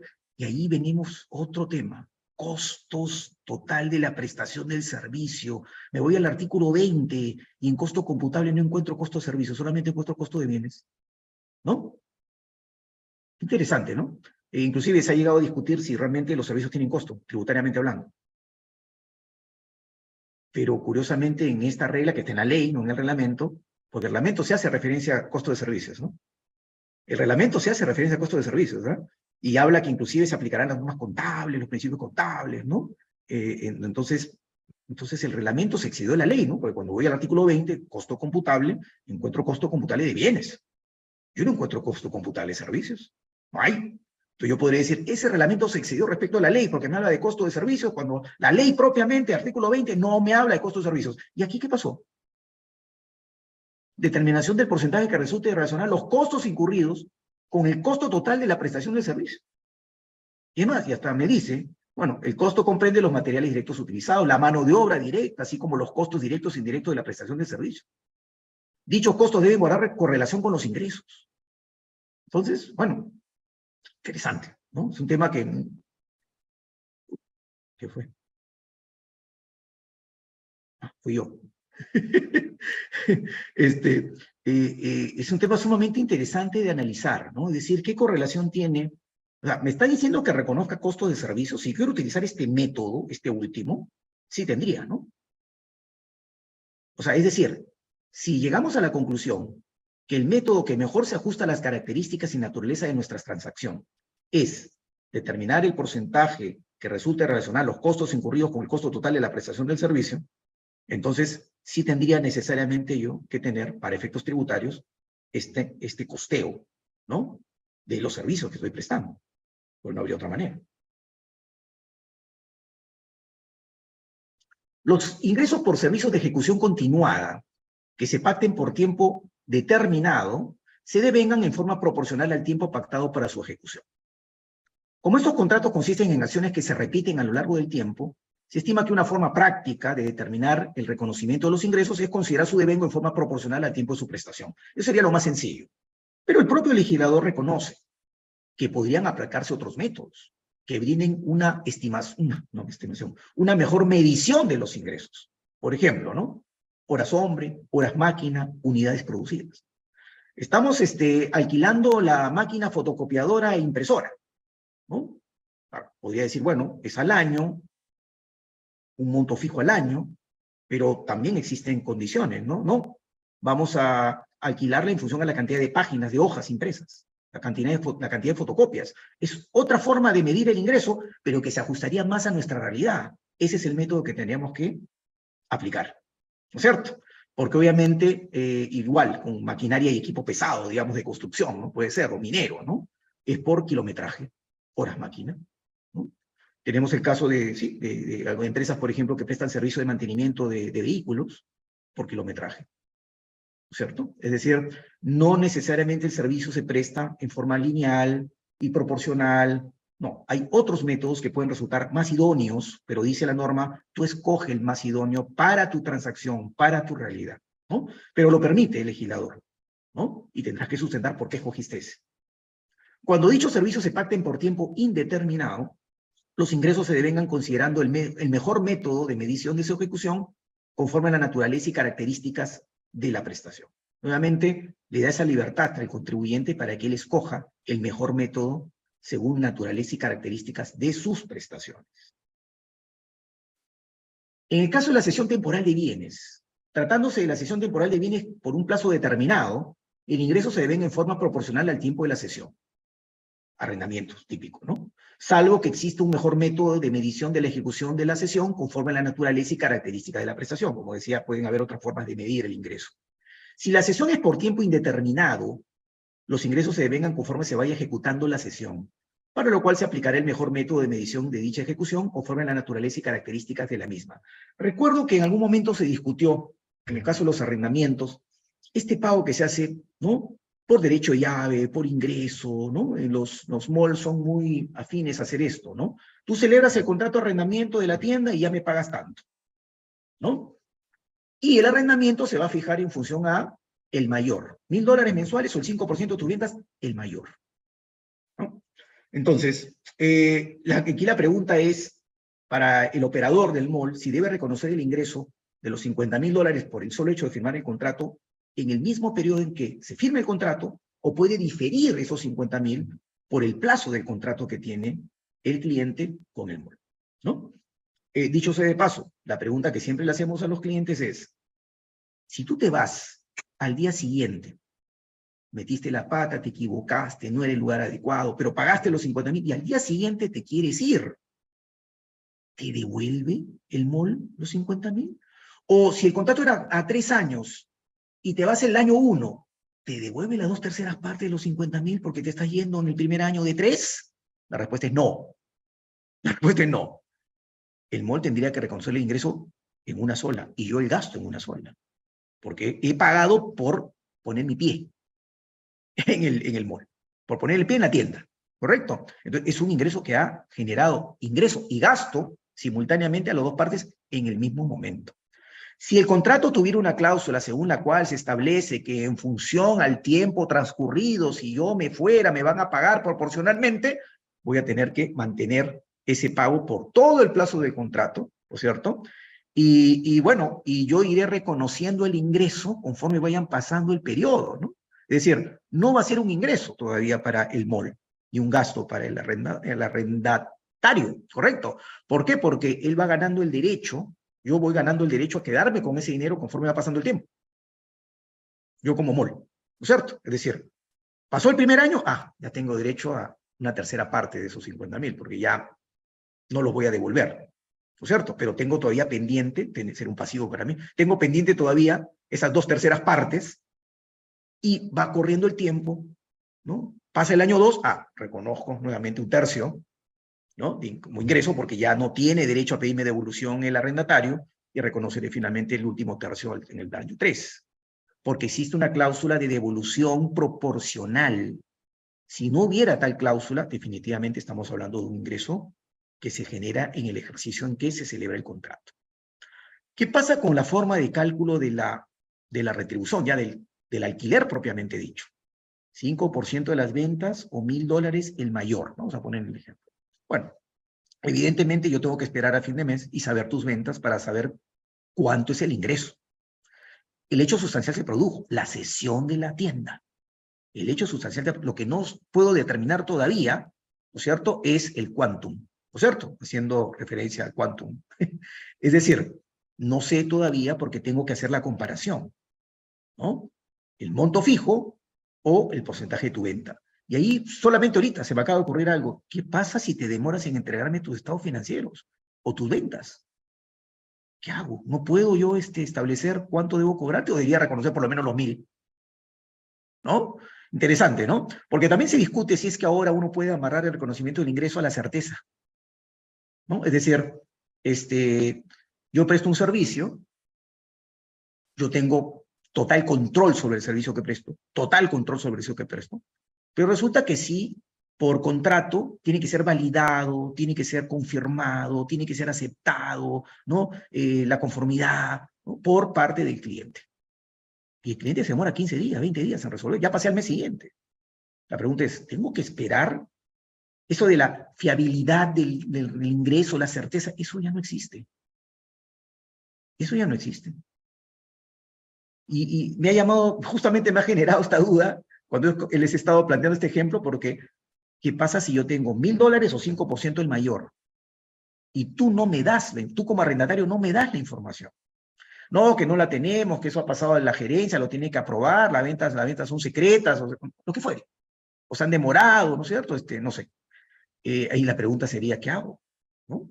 Este, creo que lo más prudente sería reconocer por lo menos los mil. Porque yo, es, es una información respecto a la cual yo no tengo acceso, o puedo no tener acceso. Imagínense que hay un conflicto. Por eso no me entregas tu información. ¿No? Entonces, yo reconocería por lo menos el ingreso fijo que conozco, y el ALIA lo dejaría, ¿no?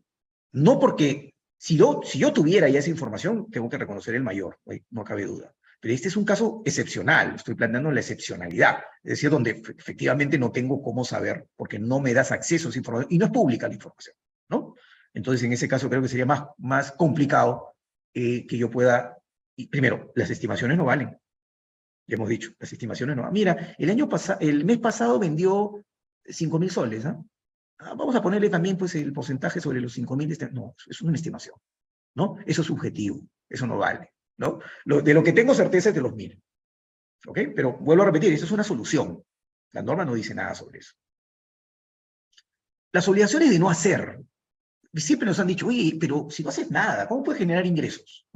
Claro, no hago nada cambio una retribución. No compito contigo, no vendo el producto, me retiro del mercado, no hago algo, pero recibo a cambio una retribución que en cabeza de una empresa es renta de tercera categoría. ¿Correcto? En las obligaciones de no hacer, el ingreso se debe en forma proporcional al tiempo pactado para su ejecución. No vas a competir conmigo durante cinco años. Acá tienes 100 mil soles. 20 mil soles por año. ¿Está bien? Porque durante cinco años me he comprometido a no competir. Puesto que se estima adecuado considerar el tiempo como una medida razonable de la ejecución de esta prestación, de no hacer. Si las obligaciones de no hacer se pactan por tiempo indeterminado, jamás competirás con nosotros. Acá está tus 100 mil soles. ¿Cuándo reconozco el ingreso? Cuando venzan los plazos, el plazo, los plazos previstos para el pago de la retribución. ¿Ok? Claro, jamás voy a competir con ustedes y recibo los 100 mil soles. Y según contrato, voy a recibirlo en dos armadas. A fines de noviembre y a fines de diciembre. ¿no?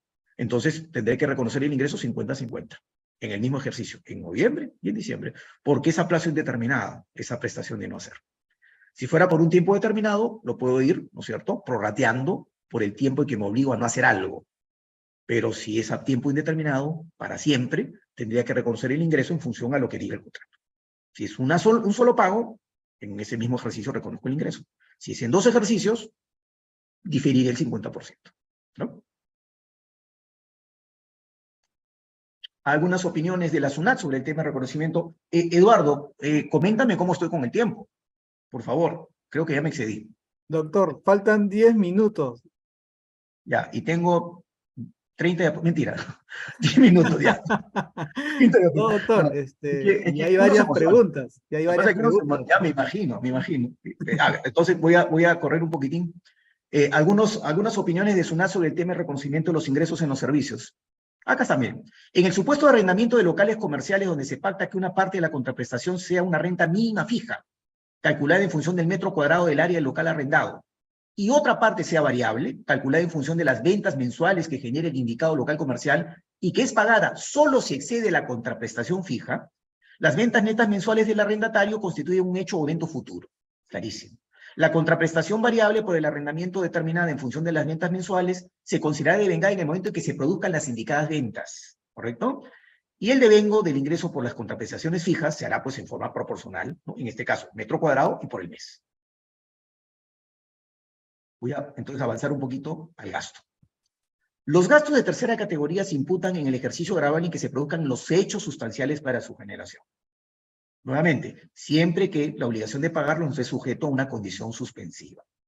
Cuando la contraprestación o parte de esta se fija en función de un hecho o evento que se producirá en el futuro, los gastos de tercera categoría se devengan cuando dicho hecho o evento futuro ocurra.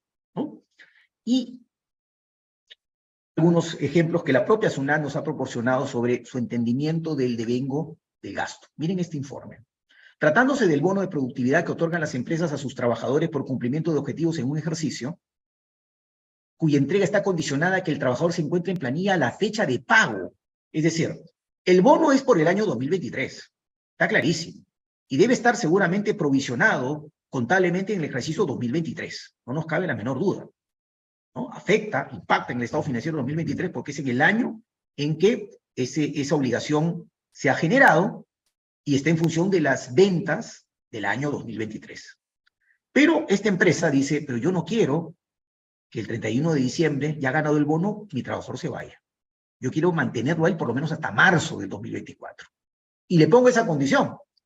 Si tú no estás trabajando cuando yo pago el bono y lo pago en marzo del año siguiente, no tienes derecho al bono.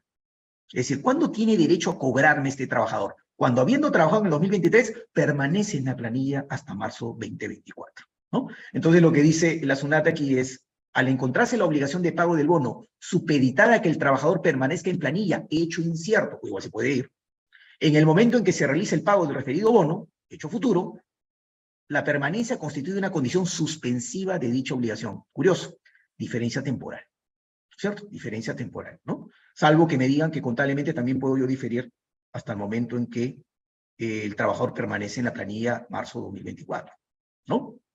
Eso no voy a, entrar a un tema, obviamente, de, análisis contable, ¿no? Pero tributariamente, por lo menos, el legislador lo tiene claro. La SUNAL lo tiene claro. Es decir, tienes el bono 2023, pero tú mismo has sujetado el pago del bono a que permanezca el trabajador hasta el año siguiente.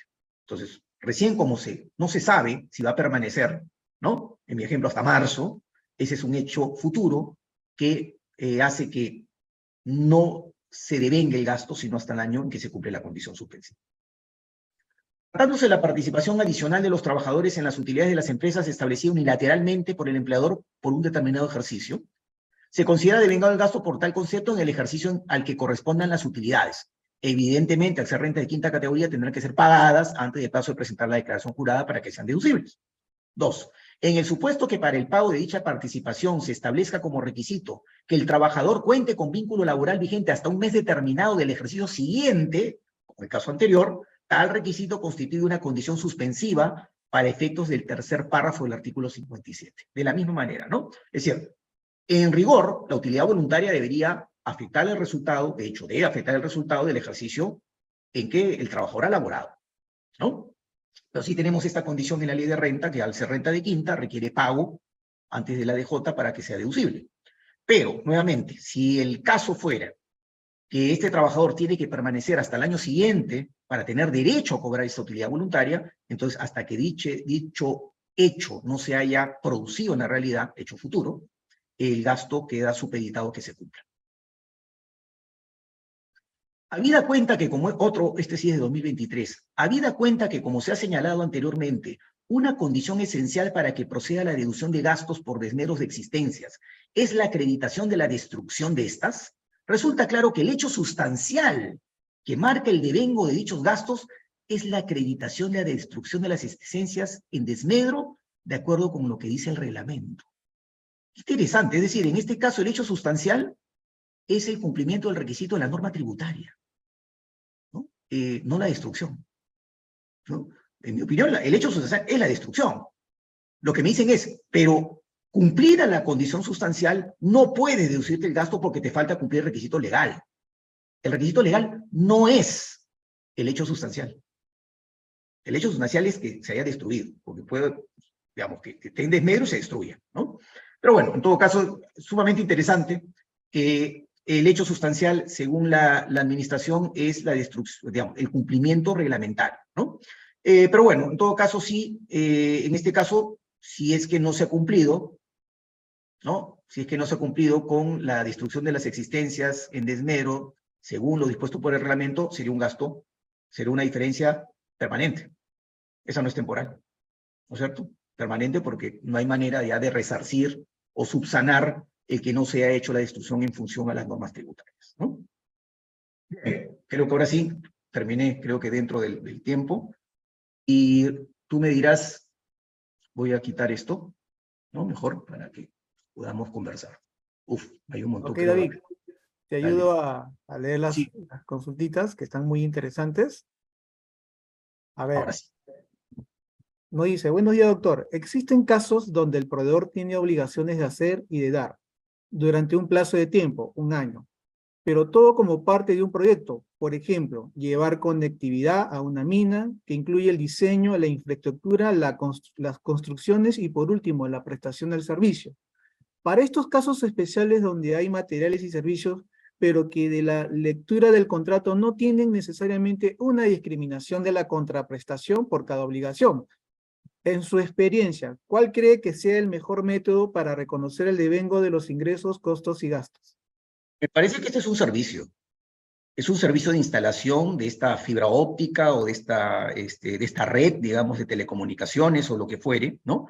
Entonces, yo no tendría por qué verlo en forma aislada, ¿ok? Porque no es eh, venta de bienes, no es venta de activos, no es, sino que es un servicio que in- incluye, ¿no? La entrega de activos. Es como un servicio de mantenimiento, por poner un ejemplo, ¿no? No es exactamente el mismo, pero, digamos, ¿qué prevalece aquí?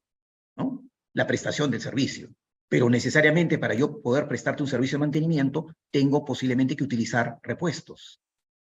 Pero dentro de mi costo de servicio estoy incluyendo también, ¿no es cierto?, el costo de los, de los accesorios y los repuestos que estoy también transfiriéndote, pero dentro de la prestación del servicio. ¿no? Yo creo que por ahí va, en todo caso, la, la recomendación. ¿ya? Perfecto.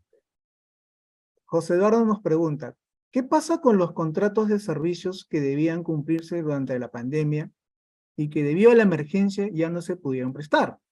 Se programó la devolución de los anticipos, pero muchos clientes ya no pudieron ser contactados y ya van dos años sin reclamar. ¿Se podría considerar ya como ingreso ese dinero no devuelto? ¿Serían ingresos sin costos de servicio asociado? A ver, en primer lugar, eh, el hecho sustancial no se ha producido, porque no has prestado el servicio. ¿no? Entonces, si tú has recibido un dinero, lo debes tener como un pasivo. Claro. Está ahí reconociendo el ingreso conforme vayas ejecutando el servicio. ¿No es cierto? Va volteando el pasivo contra ingreso conforme vas prestando el servicio. Esa debería ser la regla. ¿no? Ahora tú me dices que eh, no has prestado, no has podido ejecutar el servicio y los clientes ya no te están reclamando. Ya no están. Sí, claro, pero nuevamente, eh, si estamos hablando de una relación civil, que lo es, ¿no es cierto? Una relación contractual, eh, la, la prescripción opera a los 10 años. Claro. O sea, tú no podrías decir, ah, mira, pasó la pandemia, un año más, ah, le doy un añito más, cuatro años ya. No, no, no, es así. ¿no? O sea, porque en cualquier momento puede aparecer ese cliente, ahora desaparecido, y pedirte su plata o que ejecutes el servicio, ¿no? Se entendería, doctor, que en este caso, eh, pasado el plazo de prescripción o cumpliéndose el plazo de prescripción, debería considerarlo ya como un ingreso, ¿no? Sí, siempre que no hayan ocurrido causales de interrupción o suspensión, ¿no? Claro, claro, claro. ¿no es cierto? Porque también puede darse. O sea, ojo, ¿ah? eso de las causales de suspensión e interrupción no solamente es del Código Tributario, en materia civil Claro, también. también Te puedo combinar civil. al pago, te puedo combinar a que me devuelvas la plata. Te, mando una, te mandé cartas notariales todos los años. He estado interrumpiendo el término prescriptorio de los 10 años, ¿no es cierto? Ok, doctor, está claro. Sí, por favor. Gracias, gracias por, por las felicitaciones. He recibido una felicitación ahí. Muchas gracias. Eh, eh, bueno, eh, la idea es obviamente compartir con ustedes reflexiones y, y- y temas de, de- de la práctica y de la, de la docencia también, ¿no? Claro. Gracias. Sí, doctor, ya falta poquito. Si pacto la transferencia de riesgos en un contrato de exportación en momentos distintos a los de Incoter, ¿es válido? Totalmente válido. Los Incoterm son reglas que no estás obligado a este, aplicar, ¿no? Son reglas de comercio internacional pensados, digamos, para uniformizar, homogenizar el comercio exterior, pero tú puedes pactar otras reglas diferentes al Incoterm. ¿Puede utilizar los métodos del artículo 60 57 para aplicar lo regulado en el artículo 63 tratándose de empresas constructoras? Sí, Yo creo que sí.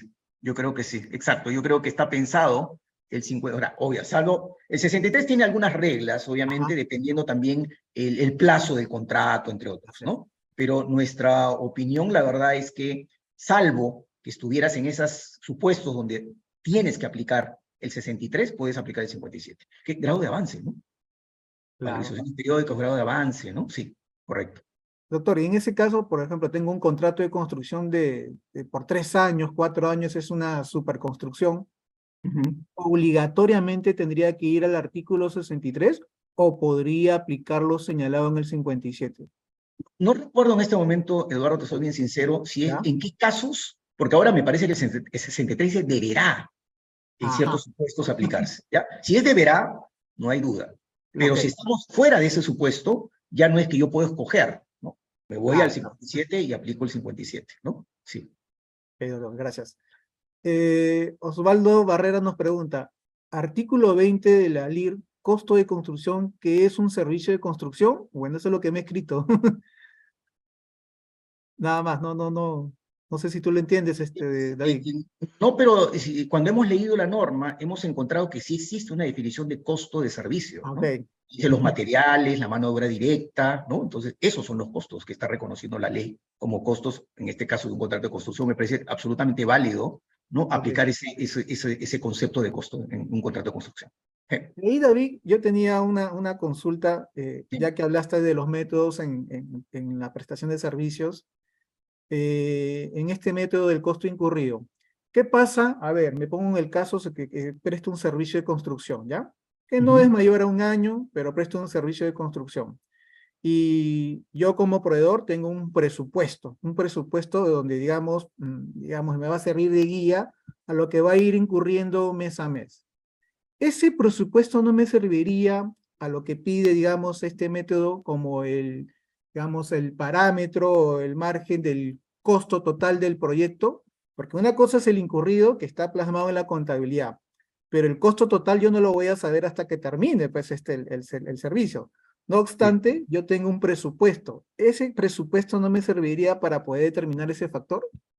eh, esa va a ser una, eso es una estimación, Ujú, ¿no? Es una estimación. Entonces, sí, yo creo que si no tenemos, digamos, la, la seguridad, ¿no? Este, no podríamos, ¿no? Porque la tsunami va a salir con eso, ¿sabes? Que las estimaciones, ¿no? Ok, ok, ok. Ok, doctor. Em, Juan Carlos nos pregunta, buenos días, en el caso de la prestación de servicios, estudio de mercado, el cual tiene una duración de cinco meses de ejecución y al término se presenta un informe, el reconocimiento de ingreso de este caso sería la entrega del informe. salvo que tuviera hitos y esos hitos tuvieran una contraprestación independiente. Vamos a hacer estudio de mercado de Arequipa, de todo el Perú, pero vamos a cobrar por el sur, por el norte y por el centro. O sea, es decir, hay tres informes realmente, ¿correcto? En ese caso, sí. Cada informe tendría que devengar si es que se han establecido contraprestaciones independientes por cada zona del país. Pero es un servicio de resultados, típico servicio de resultados. De acuerdo. Gracias.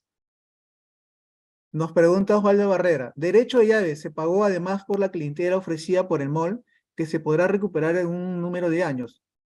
Intangible amortizable según el inciso F del artículo 44. O sea, O sea, quiere decir que, preguntando- que- que es como una especie de depósito lo que se ha pagado, ¿no? Eso es lo que te entendía. Pero si es un depósito, es una cuenta por cobrar, es un activo.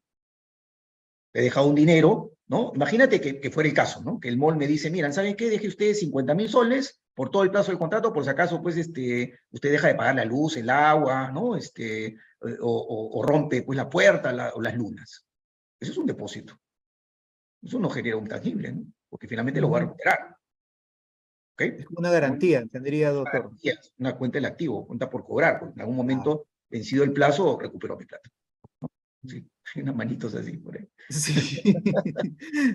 Sí, igual, Walter nos pregunta, si un contrato de alquiler de una planta de producción fue celebrado en, en enero 2023 con la condición de que el pago de los 12 meses de alquiler se realizará en una sola cuota en diciembre 2023, ¿en qué mes se devenga el gasto para el arrendatario y el ingreso para el arrendador? El hecho sustancial se produjo con la cesión del activo Claro. mensualmente. Mensualmente. El pago, ojo, el pago puede producirse eh, en una sola armada después de 10 años, ¿no? pero está, es- el, el hecho sustancial se está produciendo y lo tienes que, y hay una de las reglas, ¿no? Proporcionalmente. ¿sí? Este es algo parecido, doctor, a lo del periodo de gracia, ¿no? Porque había mucha confusión el periodo de gracia con la Gracia de venga. vengado, ¿no? Pero de gracia de venga, totalmente de acuerdo, ¿no? Sí. Eh, Me están, me están dando la facilidad de pagar después, Claro. pero me están cobrando los intereses que están corriendo, ¿no es cierto? Claro, no es una condonación, no es una condonación. Ujú. Carlos Magno pregunta, ¿cómo y cuándo se reconocen los ingresos por servicios educativos? Cuota de ingreso, matrícula y pensiones. Buen punto. A ver, pues si tú cobras eh, matrícula, no has prestado el servicio todavía, ¿no? Claro. La cuota de inscripción, bueno, nuevamente, la cuota de inscripción creo que podría devengar ingresos si es que no se devuelve, Claro. ¿no? Sí. Sí, de acuerdo, doctor. Ya ha sido el hecho sustancial y bueno, no hay ninguna condición suspensiva, ¿no? No hay condición ahí, pero el servicio se ejecuta en forma periódica, el educativo. Entonces, el que yo cobre la cuota por adelantado no significa que haya prestado el servicio, porque no es un pasivo, Mm, ¿no? Porque esto es como, bueno, a ver, asimilándolo al derecho de llave. Tú quieres ingresar a mi colegio, me tienes que pagar esto. No estoy hablando de eso, estoy hablando de la pensión ya, la pensión misma. La Ah, pensión ya, de la pensión. Ah, ok, ok. Claro, de por acuerdo. por de ejecución acuerdo, del servicio, que es, la, el hecho sustancial, ¿no? La, ejecución de la prestación de hacer en este caso. Pero en el tema de la cuota de ingreso, entenderíamos que eso Si no debe se- en su momento, ¿no? Claro, eh, claro, si devenga en su momento, salvo que existiera también esa cláusula que si tú te retiras antes, te voy a devolver una parte Ah, proporcional, ok. Clarísimo. habría que evaluar ya la situación concreta, ¿no? Clarísimo, David. Muy bien, Ahí faltan unas par de, un, una- unas- un par de consultitas y a Dale, ver, dale. eh, los de Medro se reconocen en el año. El cliente del exterior recién exige nota de crédito por productos, pero la ejecución de instrucción fue al año anterior. ¿Corresponde reconocer el gasto en el 2023? Mm, Bueno, eh, el desmedro eh, afecta el resultado en la medida que se haya cumplido en el ejercicio que quiero deducir con las normas tributarias, ¿no? En este Claro. caso, si fuera un, un, un desmedro que requiere, pues, destrucción en presencia de notario, ¿no? Entonces, este, si no se cumplió con la destrucción en ese periodo con los requisitos que establece la norma tributaria, ese desmedro no va a poder ser deducible tributariamente. Dos o más, dos consultitas faltan, doctor. Claro que sí. Doctor, dice, ¿qué, ¿qué pasa si se ofrece venta de lotes y en el contrato se pacta que el vendedor entregará